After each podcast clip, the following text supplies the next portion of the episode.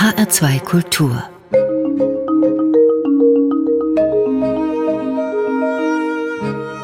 Doppelkopf zu Gast im Doppelkopf ist der Schriftsteller und Alt-68er, der sich aber eher als Alt-66er sieht, der Fußballfan, der deshalb auch lange Zeit auf den Namen FC hörte, der Lyriker und ehemalige Lektor Friedrich Christian Delius. Mein Name ist Rosemarie Tuchelt. Herzlich willkommen, Herr Delius. Ja, guten Tag. Herr Delius, Ihr aktuelles Buch heißt Als die Bücher noch geholfen haben. Im Untertitel Biografische Skizzen. Da geht es mehrheitlich um Ihr Leben als Schriftsteller und Lektor in den 60er, 70er und 80er Jahren. Bevor wir über Ihr bewegtes Leben in der Gruppe 47 im Wagenbach Verlag und im Rotbuch Verlag reden, bleiben wir erst noch mal ein bisschen beim Titel, als die Bücher noch geholfen haben. Wenn man den Titel hört, hat man ja den Eindruck, als die Bücher noch geholfen haben, heute tun sie das nicht mehr. Also merkwürdigerweise ziehen viele Leute daraus diesen Schluss, aber wieso soll man da einen Umkehrschluss äh, machen? Ich finde das überhaupt nicht logisch, so zu denken. Also ich rede natürlich von der Zeit, als mir die Bücher geholfen haben und als ich Bücher gemacht habe, nicht nur als Autor, darum äh, geht es ja hier weniger, also meine Entwicklung als Autor, sondern mehr die als Lektor, als äh, Förderer, als Beteiligter am Literaturbetrieb im weiteren Sinne. Und da ging es ja immer auch um die, um die Absicht, Bücher zu produzieren, die für andere Leute nützlich sein können. Und deswegen äh, ist dieser Akzent da, aber wie gesagt, nur als Widerhaken gesetzt. Und ähm, ich merke, dass eigentlich äh, fast jedes Gespräch über das äh, Buch auch äh, irgendwann auf diese Frage kommt. Und das ist ja gar nicht schlecht, wenn man dann wieder Arno Schmidt zitieren kann. Wer nicht liest, kennt die Welt nicht. naja, da könnte man jetzt aber auch in der Sprache Ihres bevorzugten Sports bleiben. Dieser Titel ist natürlich auch eine Steilvorlage genau für solche Fragen. Sie sprechen darüber, über Ihre Arbeit als Lektor. Darüber werden wir in unserem Gespräch natürlich auch zu reden haben. Aber auch als Schriftsteller waren Sie ja und sind Sie auch noch Teil des Literaturbetriebs. Und wenn man sich jetzt mal in die Anfänge zurückversetzt, dann beginnt Ihre Schriftstellerkarriere ja mit einem Paukenschlag, die Sie auch in diesem Buch beschreiben, 1964. Da sind Sie 21 Jahre alt, drittes Semester Germanistikstudium Studium, und Sie lesen bei der Gruppe 47. Also bei den Repräsentanten damals schon der deutschen Literatur. Wie sind Sie denn da reingeraten? Naja, das war in dem Sinne nicht ein Paukenschlag, obwohl es im Buch damit anfängt. Ich habe als Schüler angefangen, Gedichte zu schreiben, als Gymnasiast in Korbach, in Waldeck, Nordhessen, habe als Schüler Gedichte geschickt an den Fischer Verlag nach Frankfurt für eine Anthologie. Da war ein gewisser Herr Wagenbach, der hat die Gedichte angenommen. So habe ich diesen Lektor Wagenbach kennengelernt, der dann nach Berlin ging und seinen eigenen Verlag aufmachte und dem ich dann mein erstes Bündel mit Gedichten anbot und er sagte, okay, das mache ich. Nicht sofort, aber ein halbes Jahr oder ein Jahr später. Und der hatte Kontakte zu Hans-Werner Richter von der Gruppe 47 und als diese Schriftsteller- und Kritikergruppe nach Schweden ging, 1964, äh, sagten verhältnismäßig viele Leute ab. Und so kam ich praktisch als Ersatzmann mit und habe dann dort äh, meine Gedichte gelesen, die recht gut ankamen. Und die ja ein bisschen so die Eintrittskarte waren in das äh, literarische Leben. Ich war schon vorher natürlich als Student da nah dran und äh, also für mich war das jetzt nicht so ein eine Erweckungsgeschichte sowas etwas oder jetzt hier groß der große äh, Paukenschlag. Für mich war der Auftritt bei der Gruppe 47 weniger Schweiß und aufregungsgeladen als das Abitur. Ich war immer ein schlechter Schüler und habe beim Abitur auch noch vieles äh, falsch und schlecht gemacht. Da habe ich mehr geschwitzt als bei der Lesung. Anderthalb Jahre später vor der Gruppe 47. Das ist eine Banalität, dass aus schlechten Schülern durchaus was werden kann. Sie sind halt auch wieder ein Beispiel für diese Wahrheit. Ja, man konnte sich damals auch noch leisten, schlecht zu sein. Also es, es genügte halt, wenn man keine Fünfen hatte und um das Abitur zu kriegen. Und ähm, ich hatte dann eine 5 in Griechisch, das war äh, also alles nicht so gut, aber es hat irgendwie geklappt. Trotzdem, wenn man ihr wie ich finde, wunderbares Buch gelesen hat, Der Sonntag, an dem ich Weltmeister wurde. Da beschreiben Sie den Tag, an dem Deutschland Weltmeister wurde, im Jahre 1954. Sie lebten da in Werder in Hessen. Ein Junge, der stottert, der ängstlich ist, der Angst hat vor seinem Pfarrervater, vor Gott, vor dem ihm auch die Angst mehr oder weniger eingebläut worden ist, und der sich über den Fußball ein Stück weit befreit und der sitzt dann bei der Gruppe 47 auf diesem Stuhl, den man ja auch zu Recht den elektrischen Stuhl genannt hat, weil eben der, der sich darauf niederließ, äh, ja schon mit Kritik auch beharkt werden konnte. Das ist doch schon ein weiter Schritt. Das ist ein weiter Schritt, ja. Ähm, der natürlich, je weiter man davon weg ist, je weiter man sich davon entfernt hat, umso größer aussieht. Also für mich war das irgendwie eine Kontinuität der äh, Entwicklung, weil ich sozusagen aus der Stummheit heraus zur Sprache gefunden habe, zum Schreiben von Gedichten. Und ich wusste einfach, dass das Schreiben von Gedichten, das ist mein Lebensmittel jetzt im ganz aller banalsten oder aller tiefsten Sinne. Und so äh, habe ich versucht, mit dem, was ich da produziert habe, diesen Gedichten, damit Anerkennung zu finden, damit Selbstbewusstsein zu finden und mich mit meiner eigenen Literatur sozusagen aus dem Sumpf der Sprachlosigkeit herauszuziehen, selber. Über das Schreiben, nicht unbedingt, Herr Delius, über das Sprechen. Sie beschreiben dann eine spätere Sitzung der Gruppe 47, nämlich 1966 in Princeton. Bei dieser Sitzung kam es unter anderem zum Skandal. Peter Handke hat seine Publikumsbeschimpfung, könnte man jetzt etwas salopp sagen, erstmal ausprobiert bei den Schriftstellern. Und da gehen sie auch so in sich und sagen sich, hm, ich habe aber nichts gesagt. Dieses Nichtsagen. Ja, das war eine Rolle, an die ich mich immer zu gewöhnen versuchte.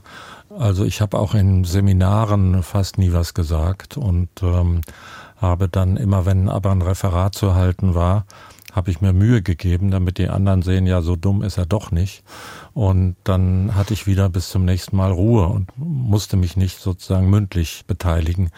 Und das habe ich heute eigentlich auch noch. Es ist heute auch selten bei Versammlungen, dass ich meinen Arm hebe und sage, ich möchte auch was dazu beitragen. Umso erfreulicher, dass Sie sich zu diesem Gespräch bereit erklärt haben. Zu Gast im HR2 Doppelkopf ist der Schriftsteller Friedrich Christian Delius. Dieses der Stillste zu sein, ist, höre ich raus oder lese ich raus aus Ihrem Buch, auch eine Sache gewesen, die Sie etwas ja, in Distanz haben gehen lassen zu den sogenannten 68ern. Sie bezeichnen sich selbst als 66er. Wieso? Ja, aus dem einfachen Grunde, weil Mitte der 60er Jahre war so die allgemeine Aufbruchszeit. Es war ja nicht nur die Musik, es war nicht nur die Mode, es war im Theater passierte sehr viel, in der Musik, in der Literatur. Dazu kamen diese politischen Aufbrüche, dass man auf einmal um die halbe Welt guckte bis nach Vietnam. Und das hieß ja nicht, weil man den Amerikanern böse wollte, sondern weil man verstanden hat, diese Welt ist eben mehr als Deutschland und mehr als Europa oder bis nach Südafrika, Apartheid-Regime äh, und so weiter. Also man hat sich plötzlich interessiert für die Welt, man hat sich interessiert für die Geschichte, neu interessiert äh, die Nazi-Vergangenheit in Deutschland. Also das waren alles sozusagen Erweiterungen des Horizonts oder der Horizonte. Und 68, äh, speziell nach dem Anschlag auf den Rudi Dutschke, da fing die Phase der Verhärtung an. Also sehr viele meinten, jetzt muss man in eine Partei gehen, jetzt muss man organisieren, Revolution machen, so oder so oder so oder so. Es gab 27 verschiedene Rezepte und äh, 100 verschiedene Parteien und Richtungen und jede legte sich Scheuklappen an. Und die einen gingen in Richtung äh, Moskau und die anderen gingen in Richtung Mao und die dritten gingen dann etwas später in Richtung Meinhof. Also ich sage immer diese drei M's. Das war genau das, was ich nie wollte und was die Leute um mich herum eigentlich auch nicht wollten. Und das ist für mich 68 diese Verengung und 66 war vorher die Phase der Öffnung. Das heißt, 68 ist für Sie auch verbunden mit einem gewissen Dogmatismus. Ja, da fing sozusagen das dogmatische Denken äh, innerhalb der, der Linken an.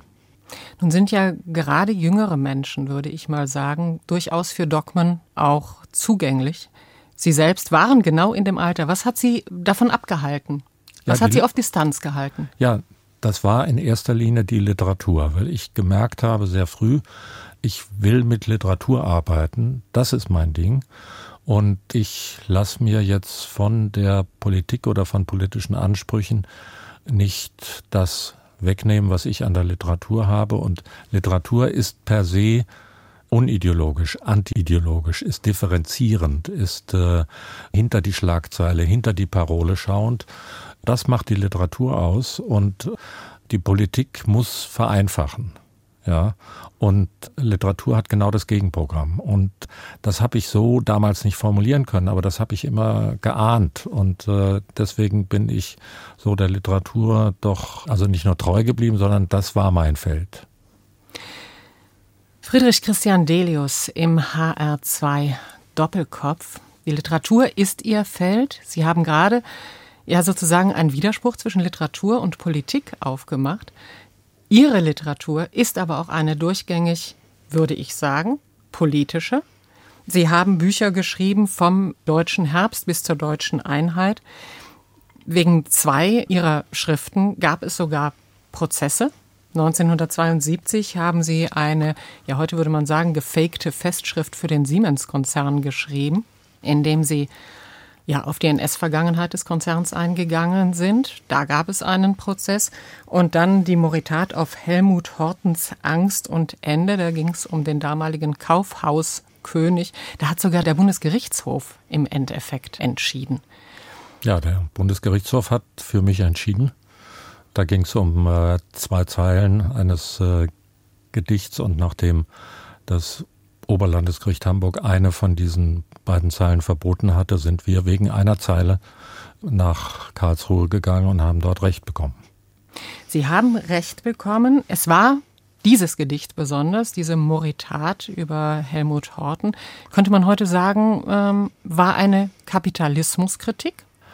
Das ist schon wieder so ein Vereinfachungsbegriff. Es ging eigentlich um was anderes. Es ging darum, dass ich in einer Sternreportage, wo alles, alle wichtigen Fakten über Helmut Horten, der eben groß geworden ist durch Arisierung äh, von jüdischem Vermögen, der ein bekannter Steuerflüchtling war, der Parteien in Nordrhein-Westfalen finanziert hat, dass dieser Mensch, und das hat mich interessiert, Angst vor Schlangen hatte.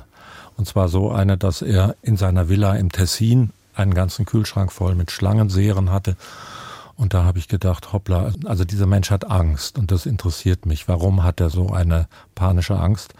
Und äh, daraus habe ich dieses Gedicht geformt. Das war natürlich Kapitalismus äh, kritisch, aber verstehen Sie, Literatur macht man ja nicht, äh, weil man Kapitalismus äh, kritisch ist, sondern weil es ein Detail gibt, was plötzlich sich herausstellt als etwas, was literarisch etwas hergibt. Und das war das Detail, die Angst vor den Schlangen. Dennoch, Herr Horten zumindest hat sich ja angegriffen gefühlt. Er ist eben vor Gericht gezogen. Wenn man das heute liest, denkt man sich, wow, da sind Prozesse geführt worden wegen Literatur. Was war damals anders? Die Gesellschaft, die Literatur? Das war in einer Zeit, als die ganze Unternehmerwelt noch viel patriarchalischer organisiert war. Die waren echt beleidigt, dass man also ihr heiles Image angriff. Und ähm, es gab noch nicht diese Marketingberater, diese Öffentlichkeitsexperten, die dann ganz genau abwägen, nützt uns das, wenn wir oder sollten wir oder so, oder sollten wir nicht lieber hintenrum irgendwas machen, irgendwelchen Druck ausüben, was Siemens damals auch gemacht hat, mhm. äh, mit, mit äh, Hilfe der Deutschen Bank, die am Anfang auch beteiligt war. Am Prozess wurden sowohl die äh, Binderei wie die Auslieferungsfirma des Verlages mehr oder weniger erpresst mit Briefen, also mit falschen Behauptungen, dass die also ihre Arbeit nicht machen, die sie also vertragsgemäß äh, hätten machen müssen bei dem Buch. Also das passierte auch. Also es waren, die gingen schon ganz schön ran. Und ähm, das würde man heute, glaube ich, selbst wenn es Autoren gäbe, die so schrieben, würde man das heute viel geschickter machen auf der Firmenebene. Das ist das eine. War die Literatur auch anders? Gut, die ganze Literatur war natürlich rebellischer, sagen wir mal. Die ganze Zeit war rebellischer, insofern äh, gehört es in diese Zeit. Aber mein Ziel war ja immer auch so ein äh, literarisches dabei. Das vergisst man immer gerne. Bei dem Siemens-Buch ging es mir auch darum, gibt es literarische Mittel, um diesen spröden Stoff Wirtschaft, ja, vor dem wir alle ja kapitulieren, mehr oder weniger. Ähm, ähm, Gibt es da eine Möglichkeit, jetzt außer in einem Roman oder außer vielleicht im Theaterstück, wie Bertolt Brecht das gemacht hat und ein paar andere, also das überhaupt literarisch zu, zu fassen? Ja? Und da kam ich eben auf diese Form der Satire und das äh, Mittel sozusagen des Witzes und des Spottes und der List, das äh, habe ich dann einfach mal durchgespielt. Also das sehe ich heute sehr, sehr wenig. Auch, äh, ich meine, man kann viel, was heute sich so aufpumpt als äh, Wirtschaft, auch als Politik, man kann da mit sprachlichen Mitteln auch einfach die Luft rauslassen. Herr Delius, es ist Zeit für die erste Musik. Sie haben sich ausschließlich Musik von Paul McCartney ausgesucht für diese Sendung. Warum?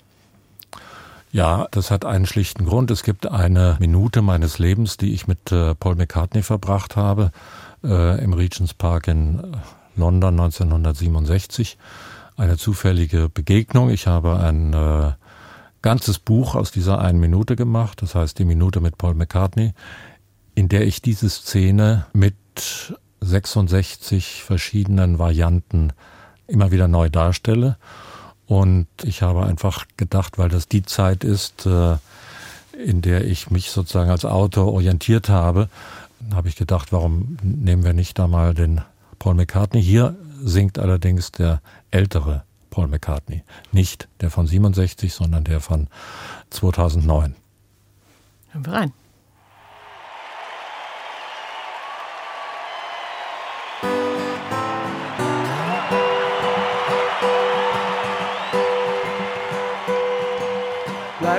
Singing in the dead of night. Take these broken wings and learn to fly all your life. You're only waiting for this moment to rise.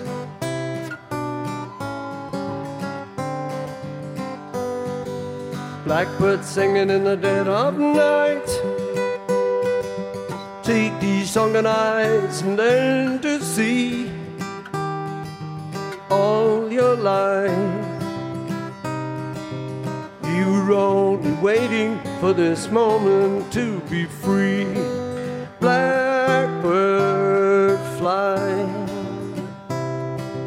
Blackbird fly into the light of a dark black night.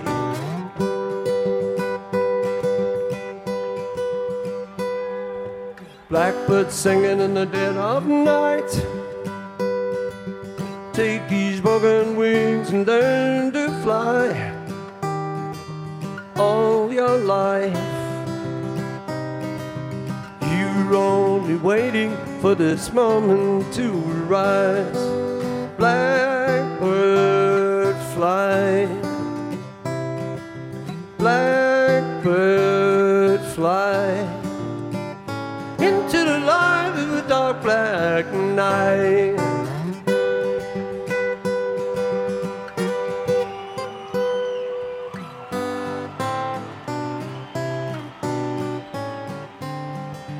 Blackbird singing in the dead of night. Won't you take these sunken eyes and learn to see all your life? Only waiting for this moment to be free. You're only waiting for this moment to be free. You were only waiting for this moment to be free.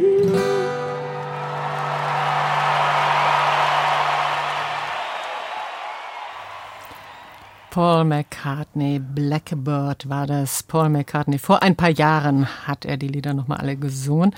Und wir hören den Ex-Beatle hier in H2 Kultur im Doppelkopf auf Wunsch meines heutigen Gastes. Das ist der Schriftsteller Friedrich Christian Delius.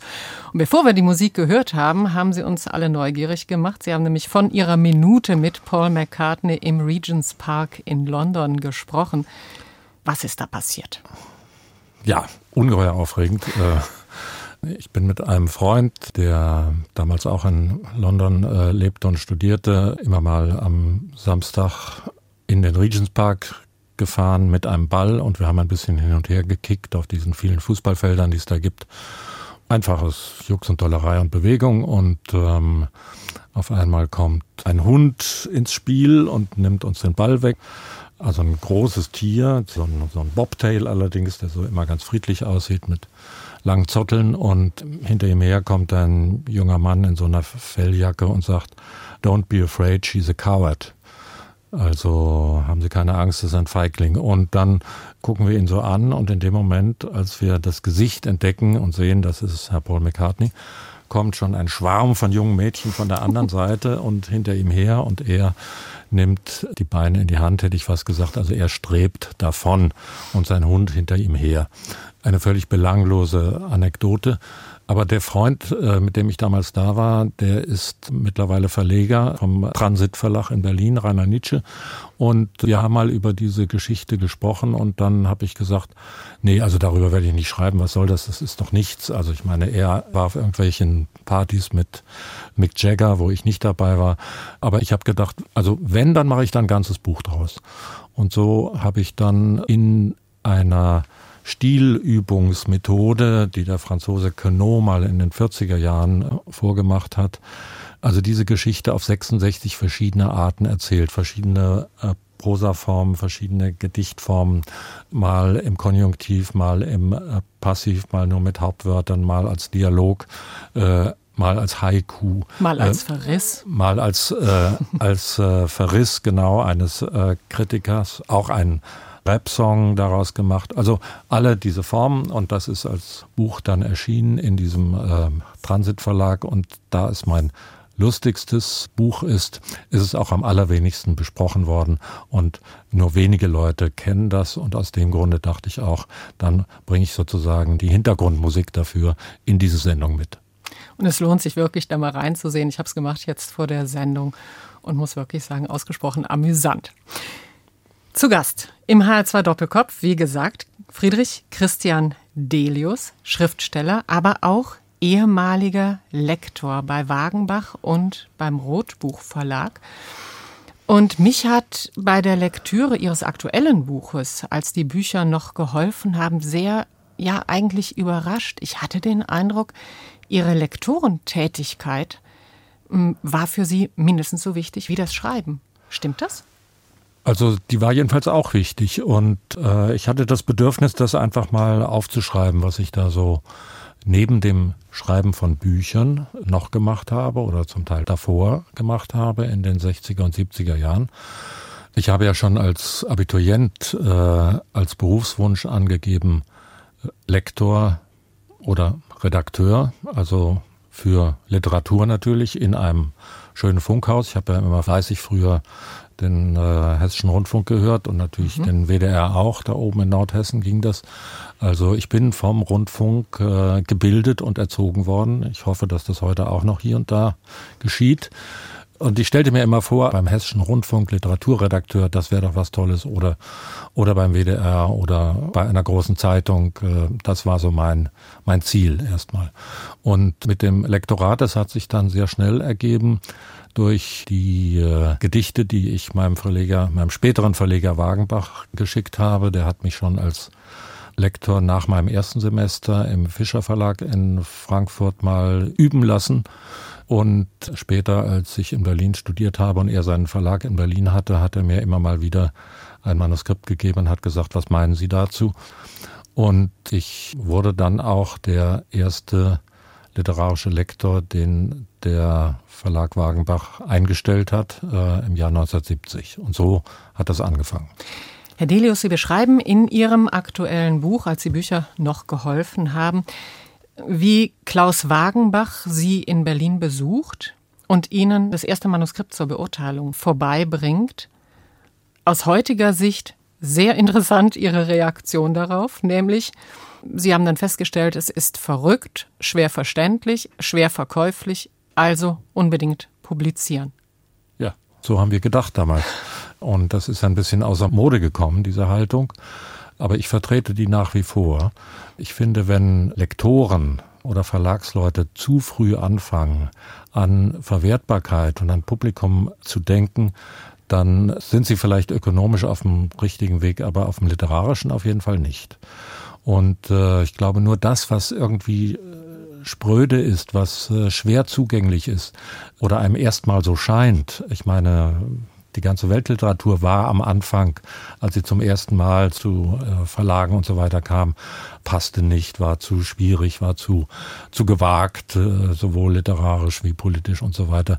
Also die Texte, die wirklich etwas wagen. Und wenn ich meine oder zwei verständige Leute meinen, das sei ein guter Text, dann wird der sich irgendwann auch durchsetzen. Das ist meine Meinung. Und wenn man allzu früh sagt, ja, das kauft sowieso keiner, dann soll man den Beruf aufgeben. Friedrich Christian Delius ist zu Gast im HR2 Doppelkopf. Sie waren Lektor bei Klaus Wagenbach, als der sich selbstständig gemacht hat. Das war ein linker Verlag. Wagenbach war auch, so wie Sie es beschreiben, eine Art Mentor für Sie. Irgendwann gab es dann da aber schon größere Probleme spätestens als Klaus Wagenbach ja sich für die Rote Armee-Fraktion stark machte, Texte der RAF ohne Kommentierung veröffentlichte. Naja, also das will ich jetzt hier in der Öffentlichkeit nicht so ähm, ausbreiten, aber jedenfalls gab es politische Differenzen, die dazu führten, dass innerhalb dieses Verlags Kollektivs, wie wir damals sagten. Also es hieß einfach, dass der Chef auch nur eine Stimme hatte, wie die anderen auch, außer in Lektoratsfragen. Da gab es eben solche politischen Meinungsverschiedenheiten, die dann zu einem Bruch geführt haben 1973 wo sich die Mehrheit der Mitarbeiter dann neu formiert hat zu einem äh, neuen Verlag, der dann Rotbuchverlag hieß. Also dieser Verlag hat dann fast 20 Jahre dann doch ganz gut bestanden und äh, an den ersten fünf Jahren war ich beteiligt. Sie sind jetzt über die Phase Wagenbach relativ schnell hinweggegangen. Ich würde gerne noch mal darauf zurückkommen, auch auf dieses Problem und die Diskussion rund um die Rote Armee-Fraktion. Klaus Wagenbach selbst hat ja auch eine Autobiografie rausgegeben, Titel Die Freiheit des Verlegers. Und da gibt er im Wortlaut ein Interview wieder, das er damals der ZDF-Sendung Aspekte gegeben hat. Und er argumentierte damals so, zum einen dürfe es kein Hinderungsgrund für einen Verleger sein, Texte von jemandem zu drucken, der allgemein auch als kriminell gilt. Da hat er als Beispiel Jean Genet genannt. Das Zweite war, dass er sagte, die Rote Armee-Fraktion hatte eine politische Theorie. Es ist wichtig, dass die Menschen diese politische Theorie wenigstens kennenlernen, damit man darüber urteilen kann. Hört sich doch ganz plausibel an, oder? Äh, ja, das hört sich plausibel an. Das ist auch zu Teilen plausibel. Es war nur in dem Fall so, dass diese Bücher waren ja zugänglich. Die waren unter dem Ladentisch überall zu haben und sie wurden dadurch sehr aufgewertet, dass sie im Wagenbach Verlag erschienen sind. Also das war ein sehr Also es ging um den Punkt. bewaffneten Kampf, das muss genau, man schon sagen. Genau, ja. es waren mhm. richtige Propagandaschriften und wir haben, als wir darüber diskutiert haben, gesagt, ja, diesen Standpunkt kann man vertreten. Ja, die sollen auch sagen dürfen, was sie sagen wollen, aber äh, man kann das nicht unkommentiert machen. Ja? Also wenigstens äh, ein Vorwort oder Nachwort oder so etwas dergleichen. Und das wurde eben abgelehnt, sodass das in der Öffentlichkeit auch so verstanden wurde, als stünde der Verlag hinter dieser politischen Einstellung oder hinter dieser Frage zur Gewalt. Und es war ja nicht nur das, es erschienen Bücher über den neuen Faschismus in Frankreich und in der Bundesrepublik. Also das war mitten in der Brandära, die das sozusagen dieses Konzept der RAF auch theoretisch absicherten. Und das wurde sehr betrieben von dem äh, damaligen Lektor für Politik. Und Wagenbach hat das doch äh, sehr mitgemacht und äh, darüber gab es letztlich diesen entscheidenden Streit. Das war ein Punkt der Entfremdung zwischen Ja. Ihnen und Klaus Wagenbach, so beschreiben Sie es, Herr Delius, in Ihrem Buch. Der zweite war eben das, was Sie auch schon angesprochen haben, der Kollektivgedanke. Also Wagenbach hat den Verlag als Kollektiv arbeiten lassen. Wie hat man sich das vorzustellen?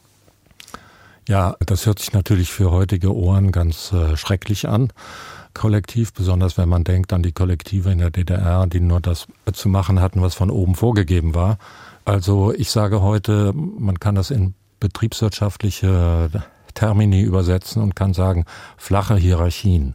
Ja, das ist das, was überall heute ähm, ausprobiert wird. Und sehr viel mehr haben wir auch nicht gemacht als flache Hierarchien. Das heißt, dass bei Personalentscheidungen und bei Investitionsentscheidungen alle Mitarbeiter, also man muss ja immer sagen, das waren sieben oder eben zehn maximal, also jeweils eine Stimme hatten. Das hieß Kollektiv. Alle? Äh, Lektoren, Sekretärin? Ja, Sekretärin in dem Sinn gab es nicht, doch war eine, die mehr oder weniger Verwaltungsfrau war und ein bisschen Sekretärin von. Ja, ja, alle sozusagen ähm, eine Stimme hatten, ob Hersteller oder Werbe und so weiter und so weiter. Bei Wagenbach in seiner Autobiografie hört sich das dann so an. Jeder wird angekumpelt und mit pseudofamiliärem Dunst benebelt, nicht Inhalte zählen, sondern Nähe, da werden Probleme durchgequatscht, die keine sind, zu Ungunsten von Problemen, die Neugier und Anstrengung verdienen würden. Das geht noch eine ganze Weile so weiter in seiner Autobiografie. Da ist schon starker Tobak und man hört natürlich auch raus, Klaus Wagenbach wollte das Kollektiv irgendwann nicht mehr. Der Geburtsfehler dieses äh, Kollektivs war, dass zwei Leute von Anfang an das eigentlich nicht wollten und das war die äh, Frau Wagenbach damals, die äh, Katja Wagenbach, die heute diese wunderbare Friedenauer Presse macht. Und der politische Lektor wollte es auch nicht. Und bei Wagenbach kam sehr schnell dieser ähm, Überdruss. Und also wir haben ja danach gemerkt, also wenn man sieben Leute hat, die das alle wollen, ja, dann funktioniert das auch ganz gut. Das haben Sie dann beim Rotbuch ausprobiert Genau. und waren da selbst Ja. dann auch bis 78 dabei. Ja. Sie hören den Doppelkopf in HR2 Kultur. Heute ein Gespräch mit dem Schriftsteller und ehemaligen Lektor Friedrich Christian Delius. Und es ist wieder Zeit für ein bisschen, in Ihrem Fall, Paul McCartney, jetzt Eleanor Rigby.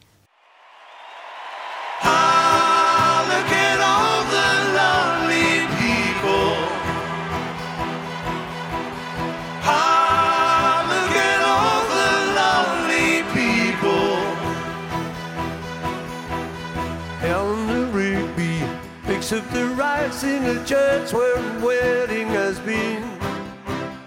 Lives in a dream, waits at the window, wearing the face that she keeps in a jar by the door. Who is it for?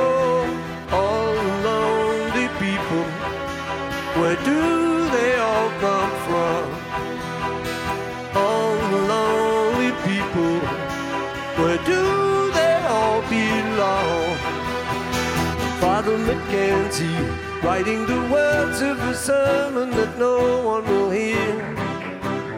No one can hear. Look at him working, donning his socks in the night when there's nobody there. What does he care? All lonely people. Where do they all come from? All lonely people. Where do belong? Ah, look at all the lonely people. Ah, look at all the lonely people. Eleanor Rigby died in the church and was buried along with her name. Nobody came, Father Mackenzie, wiping the dirt from his hands as he walks from the grave. No one was saved, all the lonely people.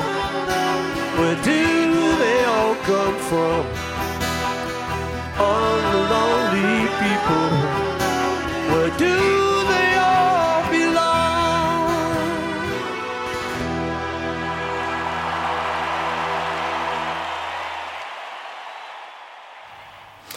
Das war nochmal Paul McCartney auf Wunsch meines heutigen Gastes im HR2 Doppelkopf. Das ist der Schriftsteller, ehemaliger Lektor Friedrich Christian Delius.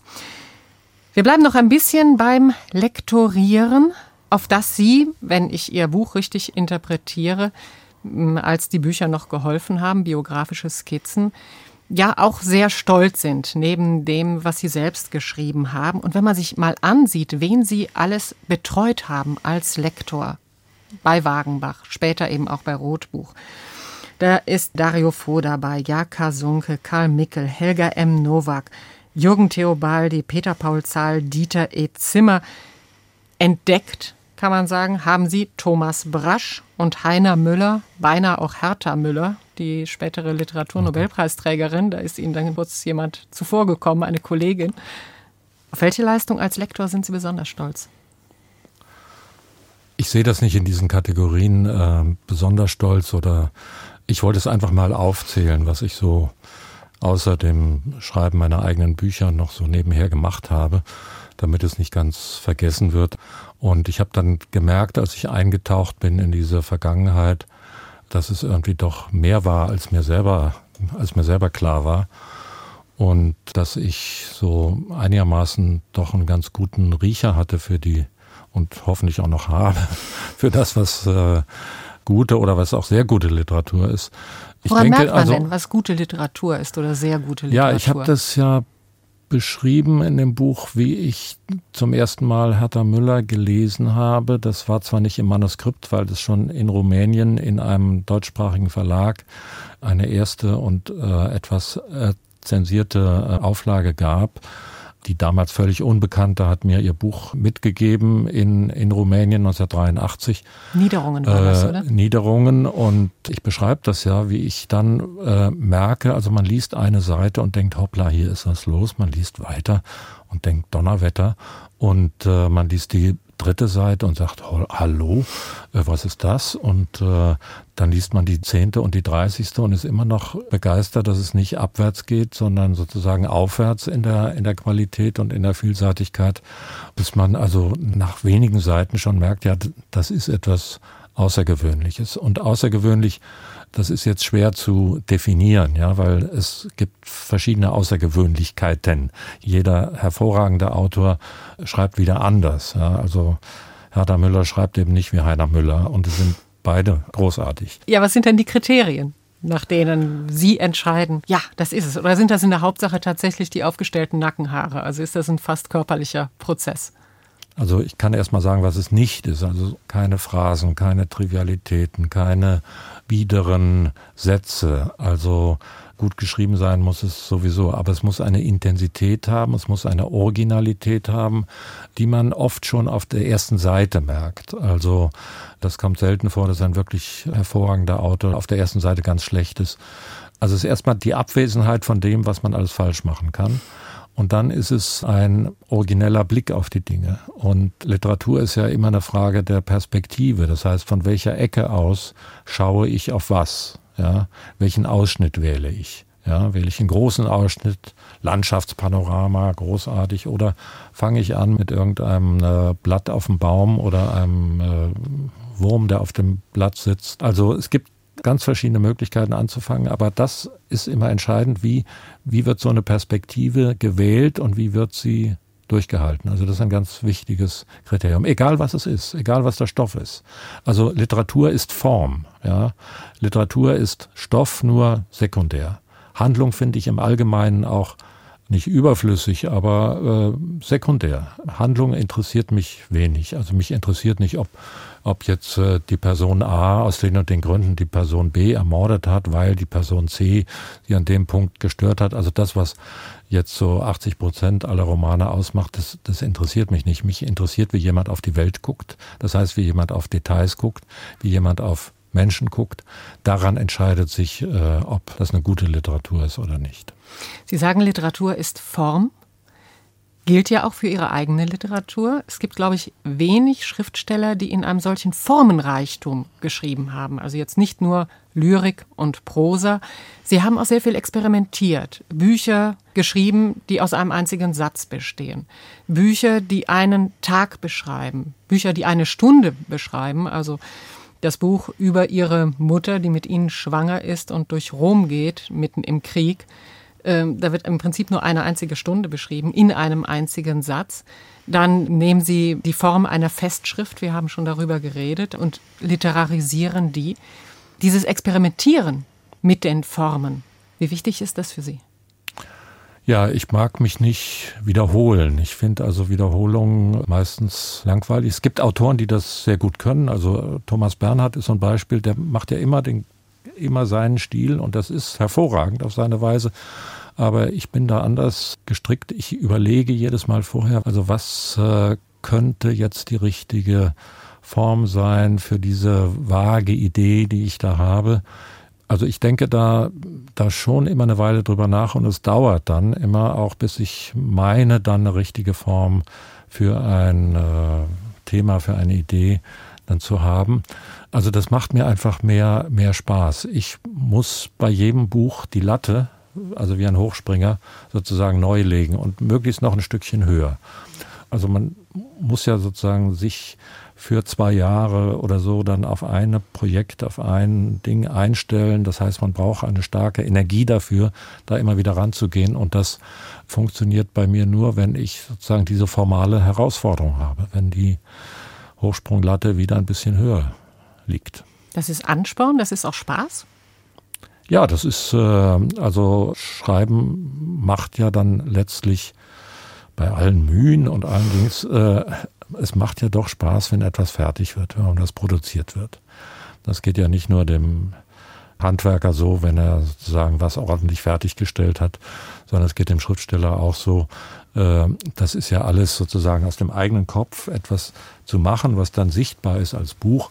Das ist schon auch eine starke Befriedigung. Spaß wäre zu, zu simpel gesagt. Das herzustellen macht auch eine gewisse Freude. Es gibt einen gewissen Handwerkerstolz, sag ich mal. Und beim nächsten Mal darf es dann auch nicht billiger oder schlechter sein, sondern dann muss es noch besser werden und noch anders. Ich würde gerne noch mal kurz auf Ihre Lektorentätigkeit zurückkommen. Sie haben entdeckt, Thomas Brasch, Heiner Müller, Sie waren eine Zeit lang in den 70er Jahren sehr, sehr häufig in der DDR. Also zum einen hört man raus, dass Sie die dortigen Diskussionen unter Schriftstellern eigentlich mehr interessiert haben als im Westen. Stimmt das? So nicht, aber es war, also wenn wir über literarische Texte diskutierten, das ging nicht mit allen Autoren, aber mit manchen, war das eine intensivere Debatte. Also wenn ich meine Gedichte mitbrachte, das waren dann wirklich ernsthafte äh, Debatten, wo ich auch viel Kritik eingesteckt habe, das gehörte dazu. Im Westen war eher so ein äh, kumpelhafteres Verhältnis so mit meinen westlichen Freunden. Also ich habe irgendwie gemerkt, dass ich beide Seiten brauchte, Ost- und Westberliner Anregungen. Also das war ja nicht die DDR, das war also ich meine Ostberlin. Es war schon aufwendig genug, da hinzufahren, jedenfalls in den 60er Jahren. Das beschreibe ich ja auch äh, sozusagen ein bisschen aus der Nähe und dann eben immer mit irgendwelchen Manuskripten von DDR-Autoren im Rücken über die Grenze zu gehen. Ähm, also Sie haben wirklich die Manuskripte, zum Beispiel das Manuskript der Hamlet-Maschine, unterm Hemd über die Grenze gebracht. Ja, ja, das, das war selbstverständlich. Da redete man nicht drüber, das machte man. Und äh, nur wenn die Hatte man, man denn da nicht Angst? Nein, merkwürdigerweise hatte ich da kaum Angst, weil ich hatte irgendwie kein kein Unrechtsbewusstsein. Ich dachte also verdammt nochmal, äh, ich lasse mir nicht die Gesetze der DDR aufzwingen. Ja, ich meine, viel hätten sie nicht machen können. Sie hätten mir ein Einreiseverbot geben können, aber ich wäre da nicht Jahre in Bautzen gewesen, also in den 60er und 70er Jahren nicht mehr. Also ich habe das auch nur bei eher dünneren Manuskripten gemacht, wenn es so mehr als äh, 80 oder 100 Seiten hatte dann hätte man ja, wenn ich mich gebückt hätte, dann hätte man hinten gesehen, wie sich das abzeichnet also auf dem Rücken. Das hat man natürlich vermieden und diese Manuskripte wurden ja äh, beispielsweise von ARD-Korrespondenten oder von äh, Diplomaten äh, in, den, in den Westen gebracht. Also ich wusste nie, wer das war. Dann nur beispielsweise äh, das Manuskript von Thomas Brasch, was ich eben bei ihm im Sessel da gelesen hatte und gesagt hatte, ja, wunderbar, das machen wir und so weiter, nach vielen Vorbereitungen und so weiter. Dann hat der das irgendeinem Menschen gegeben. Ich weiß bis heute nicht wem, es spielt auch keine Rolle. Und dann war das drei Tage später bei uns. Also das hat auch funktioniert, solche Wege. Das heißt, Sie haben schon auch den Schriftstellern in der DDR, die dort Dissidenten waren, geholfen? Naja, wenn sie Hilfe haben wollten oder wenn sie, wie im Fall äh, Thomas Brasch, das war besonders, war eine besondere Situation, als er gemerkt hat, dass er, dass ihn niemand in der DDR veröffentlicht mit seinen Erzählungen, vor den Vätern sterben die Söhne, dass er dann praktisch mit dem Buch ausreisen will aus der DDR. Und äh, das war sein Wunsch. Dazu haben wir nicht gedrängelt, das ist klar. Nur als er sich entschieden hatte, mit Katharina Thalbach und der Anna Thalbach, damals noch ein Baby war, mhm. Also in den Westen zu kommen, dann haben wir gesagt, okay, dann machen wir, was wir von uns aus können. Und das war ein sehr aufwendiges und aufregendes Verfahren, weil dann kam noch die Biermann-Ausbürgerung dazwischen und alles spitzte sich zu. Ich habe eigentlich das gemacht, was die Autoren wollten. Und wenn er auf diese Weise in den Westen wollte, war das okay. Bei Heiner Müller war eine andere Situation. Der wollte eher nicht auffallen, sondern wollte seine Sachen publiziert haben. Und dann äh, haben wir das so gemacht, wie er das wollte. Er hat manchmal gefragt, sollen wir doch dieses Gedicht reinnehmen oder das nicht? Nein, doch, ja, ja. Und dann haben wir das zusammen überlegt und beraten und dann kam das eben rein oder nicht. Friedrich Christian Delius im HR2 Doppelkopf. Die Sendung geht langsam zu Ende. Wir haben mehrheitlich gesprochen über das Buch, als die Bücher noch geholfen haben. Ihr Leben als Schriftsteller, Lektor in den 70er, 80er Jahren und in den 60ern und eine große Zeitgenossenschaft auch. Das Buch endet mehr oder weniger Ende der 80er Jahre mit der Einheit. Jetzt fehlen da aber noch bis heute ein paar Jahre. Wird es eine Fortsetzung geben? Naja, äh, die paar Jahre fehlen nicht. Ich habe ja die Büchnerpreisrede am Ende abgedruckt, nicht weil die Dazwischen irgendwo ist aber mal, schon eine große Lücke. nicht weil die irgendwo mal gedruckt werden muss, sondern weil die viel von meiner Poetik, von meinem Verständnis von Literatur zusammenfasst und die wird ja am Ende auch sehr aktuell. Ob es eine Fortsetzung geben wird, ähm, ich weiß es nicht. Äh, ich denke, ich habe schon noch einiges zu erzählen. Warten wir es ab.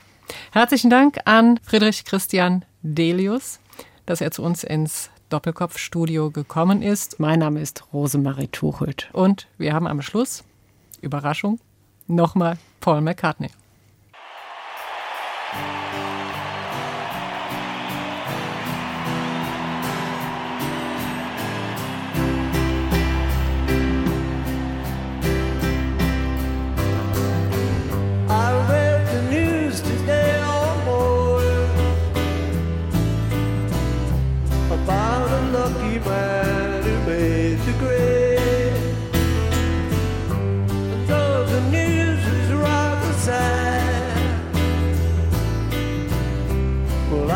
have to lie.